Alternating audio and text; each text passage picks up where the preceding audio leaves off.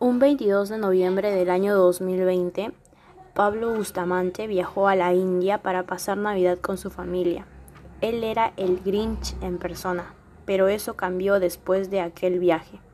Días después fue a conocer una de las maravillas del mundo, el Taj Mahal, usando sus jeans favoritos.